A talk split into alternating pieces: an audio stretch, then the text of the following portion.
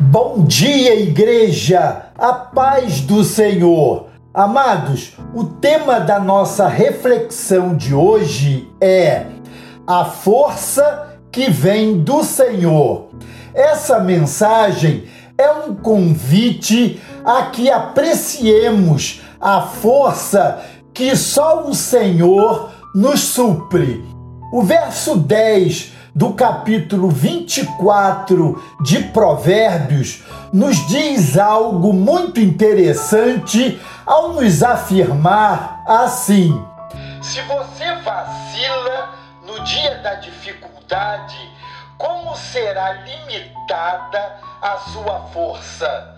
A versão revista e atualizada desse versículo citado diz assim: se te mostras fraco no dia da angústia, a tua força é pequena.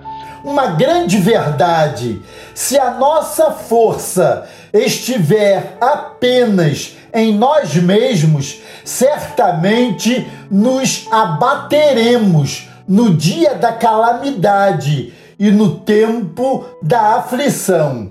Isto porque somos humanos limitados e não compreendemos os estranhos caminhos usados por Deus para nos fazer crescer na graça e no conhecimento. Por isso, por meio do seu profeta Joel, o Senhor ensina: diga o fraco, eu sou forte. Assim, não desistamos perseveremos e alcançaremos a vitória de dias melhores. Encontramos inúmeros servos de Deus por toda a palavra fazendo esta mesma declaração de fé. O Senhor é a minha força, meu refúgio e salvação. Nele o meu coração confia salmistas e profetas, de um jeito ou de outro, repetem essa verdade.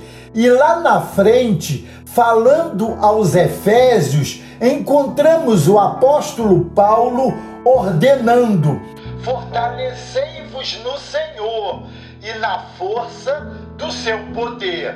Como temos sido assolados e fustigados tudo parece concorrer para nos tirar de combate, para que desistamos da fé e sucumbamos diante daquilo que desaba sobre nós a todo instante. Assim, sigamos um dia de cada vez. Entreguemos os nossos temores ao único que pode aliviar a nossa bagagem, que é Jesus. A pergunta que fazemos é: como temos reagido diante das lutas enfrentadas? Temos vontade de correr? Vontade de nos esconder? Vontade de jogar a toalha, como dizem os jovens? Sim, talvez tudo isso junto mas a resposta que encontramos é esta: Senhor, para quem iremos nós? Só tu tens a palavra de vida eterna. Amados, a nossa força vem apenas do nosso Deus. Como costuma dizer o pastor Roberto, estamos literalmente na concha das poderosas mãos do nosso Senhor. Não sei o que me espera amanhã, mas sei quem me espera. Na verdade, Ele não só me espera, mas me guia, me sustenta e me fortalece.